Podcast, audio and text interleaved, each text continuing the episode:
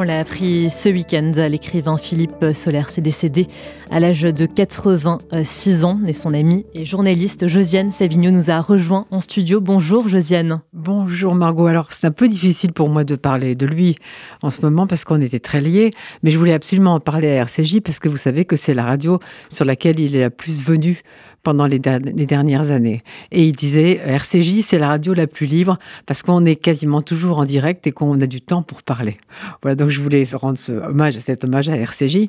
Évidemment, je ne vais pas vous faire en deux minutes un, sol, un petit solaire pour les nuls.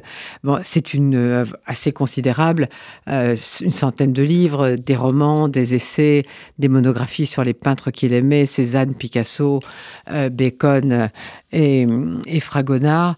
Euh, et c'est euh, c'est aussi une énorme bibliothèque qui s'en va parce que c'est un, homme d'une extrême culture.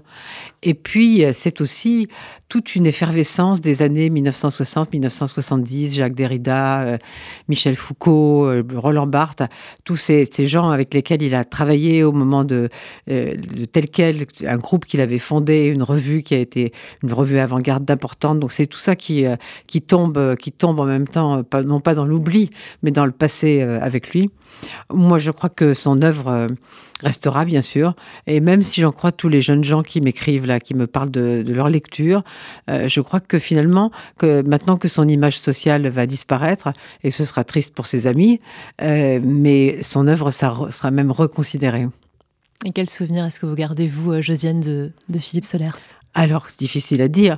Euh, d'abord, un homme extrêmement généreux. Vous savez, je crois qu'on va rediffuser, euh, on va rediffuser sur RCJ euh, cette semaine une émission où, il n'est pas là pour défendre un de ses livres, mais pour défendre le magnifique livre de Marc Wetzmann, Un temps pour haïr, qui n'a pas eu, à mon avis, le retentissement qu'il aurait dû avoir. Et ça montre bien sa curiosité sans cesse, sa, générosité, son, désir de lire, de découvrir, de découvrir des nouveaux écrivains, parce que ça a été aussi un éditeur.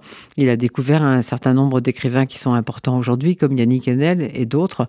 Il a publié aussi, euh, même s'ils ont publié ailleurs, des écrivains comme, euh, comme Frédéric Becbédé ou Mathieu Terrence.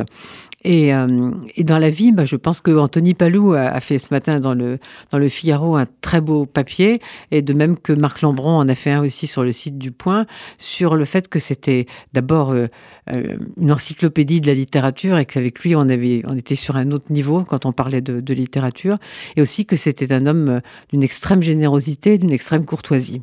Et s'il y avait un livre de Philippe Solers que vous retiendrez Ah, mais alors ça, c'est compliqué parce que c'est la question que tout le monde pose. Alors évidemment, il y a Femme. Femme, c'est un livre qui a été son plus grand succès mm. public en 1983 et qui à l'époque a fait polémique parce qu'on cherchait des clés. Vous savez, maintenant si longtemps après, les clés, on s'en fiche. Euh, et d'ailleurs, on avait vu que des femmes négatives dans ce livre, alors qu'il y a beaucoup de femmes positives. Et euh, évidemment, c'était une exploration du malentendu entre les hommes et les femmes. Et si on le relit maintenant, on peut se dire que c'est prémonitoire, parce que je crois que le malentendu entre les hommes et les femmes a, considérablement grandi. Euh, lui, ça ne le rendait pas pessimiste. Il disait c'est une époque. Et puis, dans les révolutions, il y a toujours des, des excès. et ça va passer. Il n'était pas du tout pessimiste sur l'avenir, contrairement moi parfois. Et moi, évidemment, il y a un livre que j'aime beaucoup qui s'appelle Passion fixe, parce que c'est un livre où, bien sûr, il y a un personnage composite, mais c'est quand même, en gros, le personnage de Dominique Rollin qui a été vraiment le grand amour de sa vie. Il y a quatre volumes de lettres euh, de correspondance qui ont été publiés chez Gallimard récemment. Et comme j'aimais beaucoup aussi Dominique Rollin, qui n'a pas été un écrivain euh, très connu, malheureusement pour elle, et, euh, sauf à ses débuts, mais après, on a trouvé qu'elle emboîtait trop le pas de, des narrations des jeunes du nouveau roman, donc ça n'a pas plu. Donc moi, Passion fixe, c'est vraiment un livre que, que j'aime beaucoup, mais je crois que je les aime tous.